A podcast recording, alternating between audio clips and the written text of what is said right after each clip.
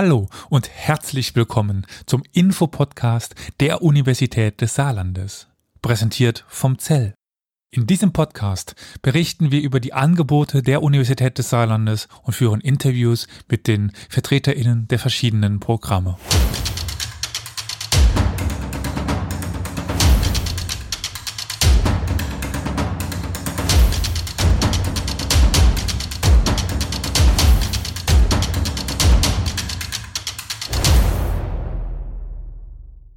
Heute sind wir beim Schlüsselkompetenzprogramm und bei mir sitzt äh, Elias Hart, der uns heute ein paar Fragen darüber beantworten wird. Herzlich willkommen. Ja, danke, dass ich hier sein darf. Hallo, heute mal eine ungewohnte Rolle auf der anderen Seite. Wir starten einfach direkt rein. Was ist überhaupt das Schlüsselkompetenzprogramm?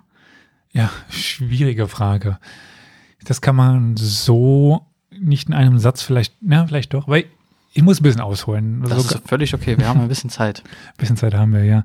Also ich beschreibe das ganz oft, wenn ich gefragt werde, mit so einer Mischung aus, das sind Soft Skills und das sind zusätzliche Kompetenzen, die sie normalerweise in ihrem Studiengang nicht erlernen können, die sie aber zusätzlich schulen, zusätzlich ausbilden, um ja auf der einen Seite ihr Studium zu bewältigen, aber auch explizit später in ihrem Job dann besser erfolgreicher, leichter arbeiten können.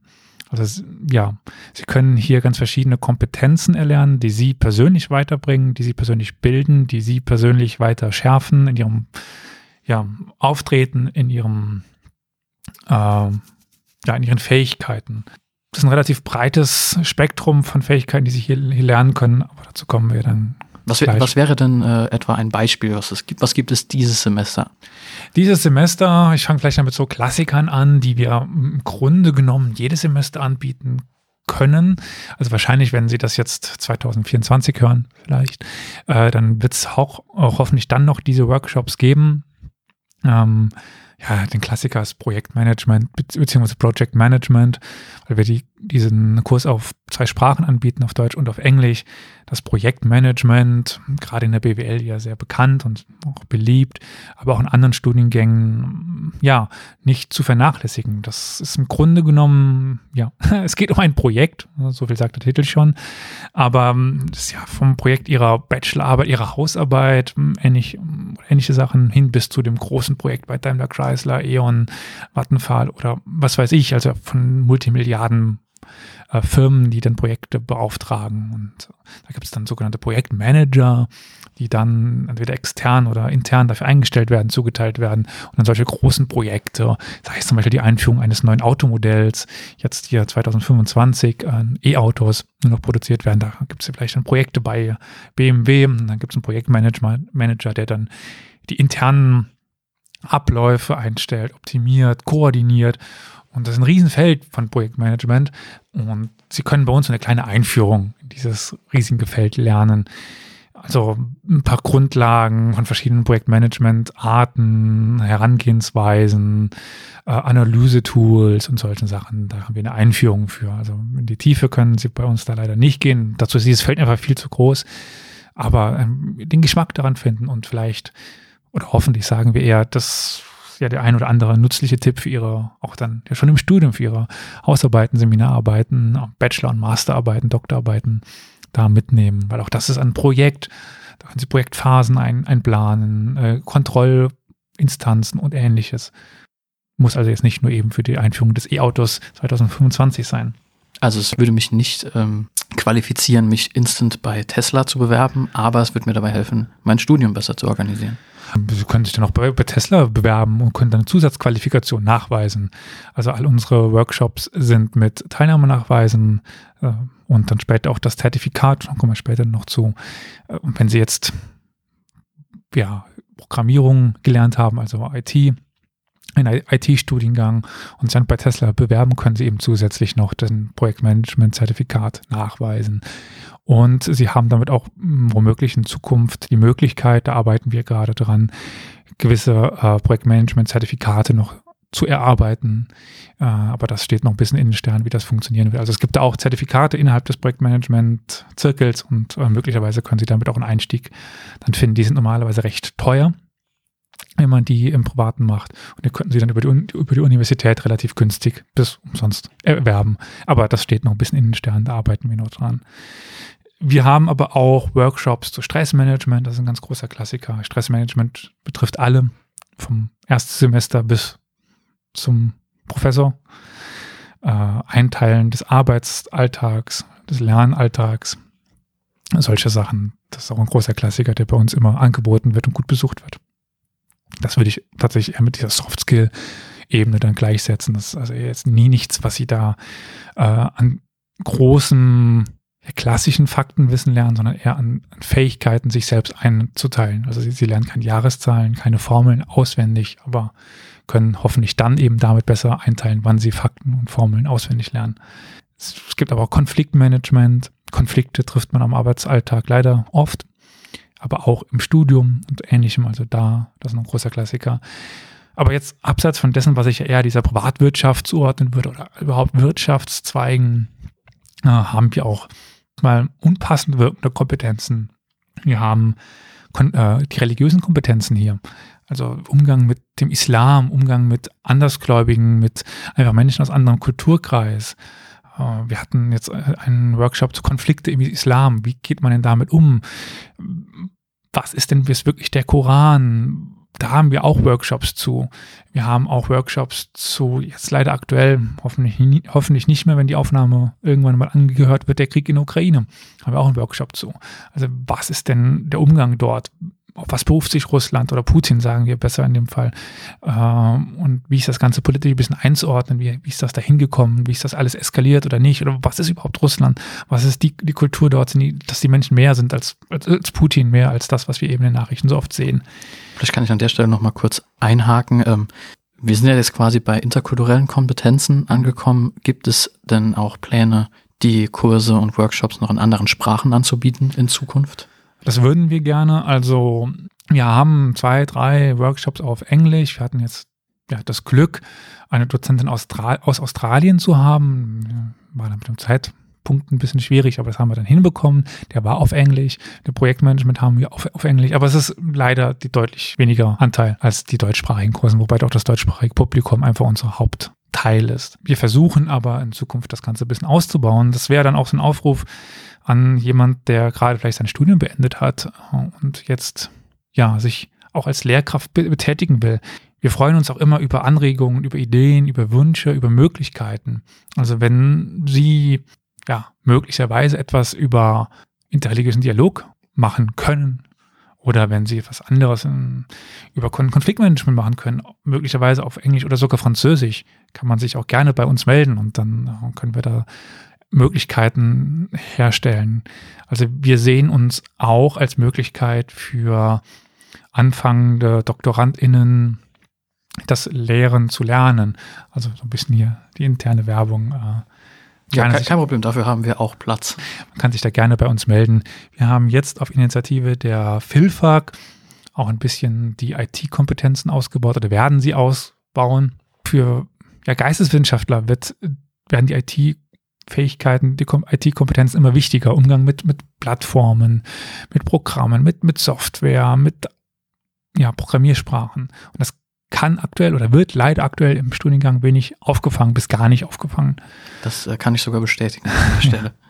gibt, es denn, gibt es denn eine Möglichkeit, äh, Sie für diese Dinge zu kontaktieren? Das ist vielleicht ein bisschen vorgegriffen, das werden wir am Ende der Folge vielleicht auch nochmal erwähnen, aber grundsätzlich gibt es einen Kanal per E-Mail. Genau, per, per Mail ist, denke ich, das leichteste. Telefon geht theoretisch auch, aber genau, per, per Mail. Mein, mein Name, dazwischen Punkt und dann at uni-saarland.de, die ganz normale Mailadresse. Aber ich gehe davon aus, der wird auch auf der Website zu finden sein. genau. So viel darf ich jetzt auch noch sagen. Unten in den Shownotes.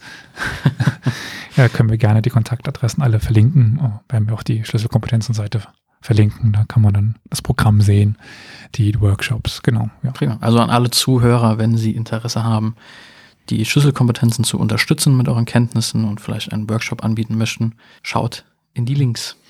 Also ich kenne das ja selber als wissenschaftlicher Mitarbeiter, äh, wenn man lehren will und da kriegt man doch oft hm, ja so ein paar kleine äh, Ästchen zwischen die Beine ge geworfen. Äh, dementsprechend bei uns gibt es die Möglichkeit eben äh, mit Lehraufträgen zum Beispiel oder Honoraraufträgen ähm, ja sein Wissen an die Studierenden zu bringen. Eben für Leute, die gerade am Anfang ihrer wissenschaftlichen Karriere stehen, ist das die Möglichkeit, äh, auch einmal Lehrerfahrungen zu, zu sammeln. Äh, ich würde vielleicht gerade kurz zurückgreifen. Wir hatten eben schon kurz über die Zertifikate gesprochen. Ja. Das heißt, äh, man kann sich die ähm, Teilnahme an den Kursen oder das Abschließen eines Workshops auch zertifizieren lassen. Können Sie vielleicht dazu noch ein paar Worte sagen?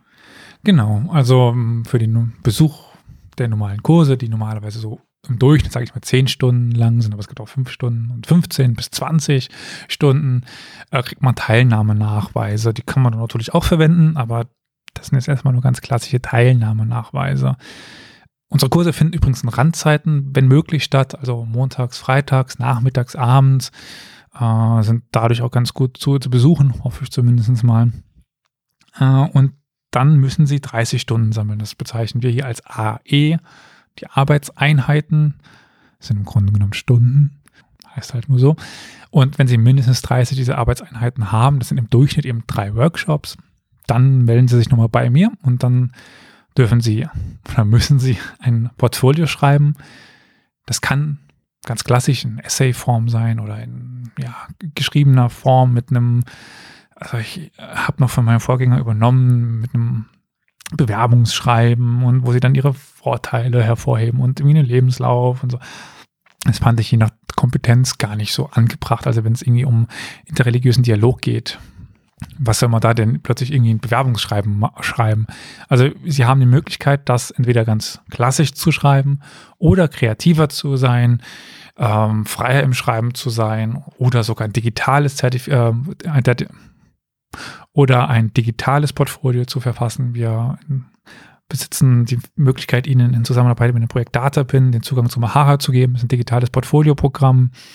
Video, Audio, äh, Fotodateien können dort reingezogen werden und einfach dann das Ganze ein bisschen in kreativerer Form umzusetzen. Es geht aber auch theoretisch, dass sie ein Video machen von 15 Minuten oder so oder einen Podcast machen. Also all das ist theoretisch möglich. Da sind sie frei, müssen aber nicht frei sein. Also ich kann ihnen doch einfach sagen, das und das machen sie.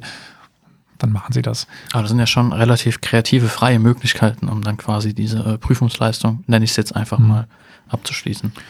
Ja, genau. Das ist so ein bisschen mein Ziel mit dem Schlüsselkompetenzenzertifikat. Möchte man sich auch eigentlich weiterbilden, seine Fähigkeiten aus äh, bauen und dann irgendwie da plötzlich in so ein Konstrukt reingequetscht zu werden, schien mir da so ein bisschen unpassend.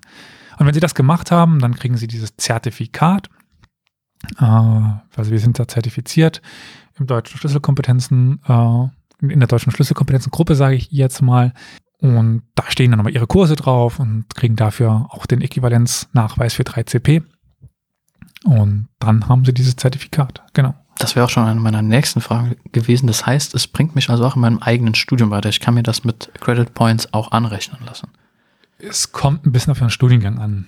Selbstverständlich. Äh, da kann ich nicht für alle Studiengänge sprechen, aber jeder Studiengang, der einen Wahlbereich hat, da kann das auf jeden Fall eingebracht werden. Es kann im Optionalbereich eingebracht werden, soweit ich weiß. Äh, es gibt ganz viele Studiengänge, die auch diese Kurse anrechnen.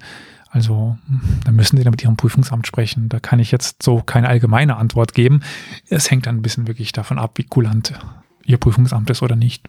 Also falls das für euch eine Option wäre, informiert euch gerne bei eurem Prüfungsamt. Die sollten das mit Sicherheit wissen.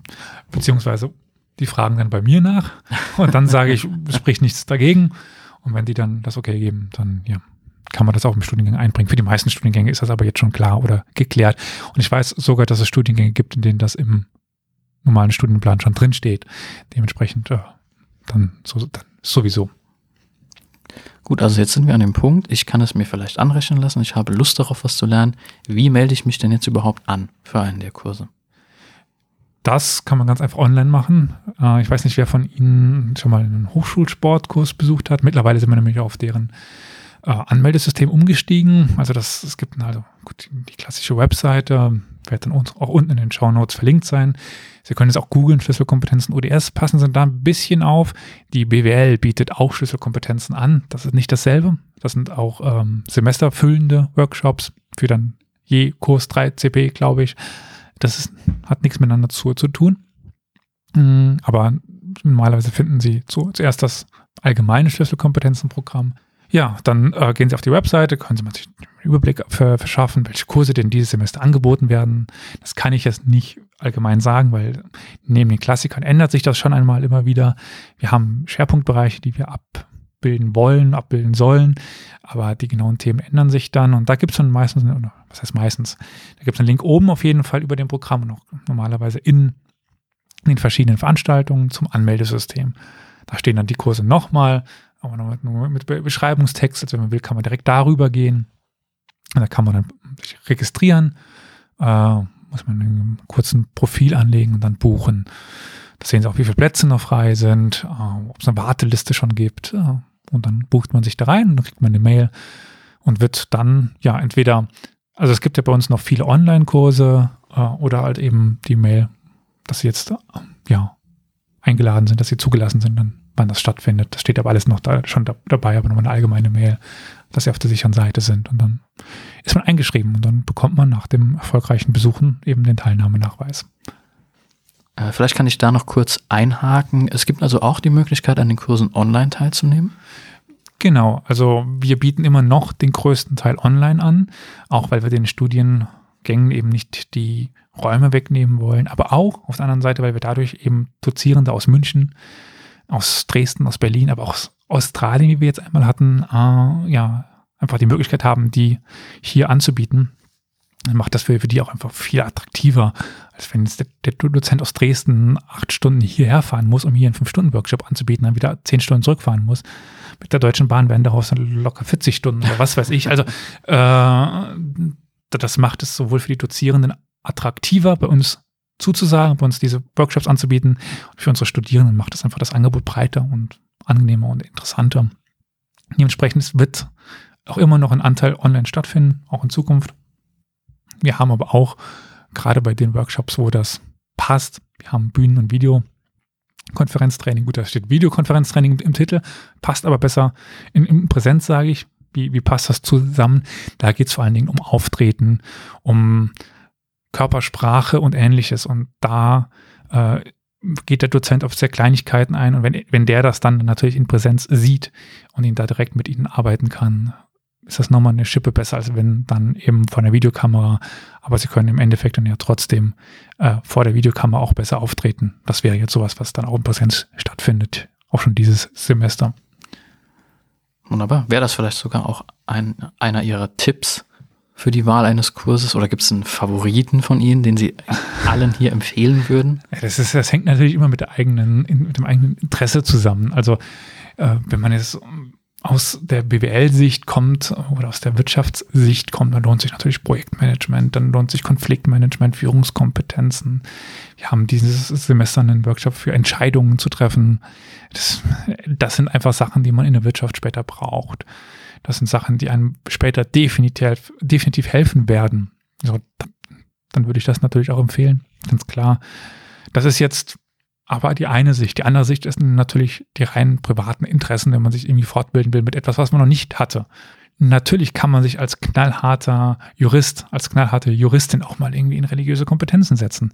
Das ist eine Sichtweise, die man vielleicht bisher noch nicht hatte, um so einfach sein Spektrum zu erweitern. Aber so einen persönlichen Tipp, natürlich meine eigenen Kurse, äh, um hier wieder ein bisschen Eigenwerbung reinzubringen, schaden sicherlich auch nicht. Also ich biete was an, oft biete ich was an zu präsentieren, auch noch ein bisschen dieses Auftreten, aber auch die, die richtige Erstellung von PowerPoint-Präsentationen, äh, das richtige Verwenden von Microsoft Teams zum, zum Beispiel für Präsentationen, damit man dann nicht die Referentenansicht teilt, ein bisschen die Farbabstimmungen macht. Es ist so ein Rundumschlag um so alles ein bisschen rum. Ich, dieses Semester bin ich großer Fan von einem Workshop von Thomas Case zur wissenschaftlicher Recherche und ja, Datenbankmanagement.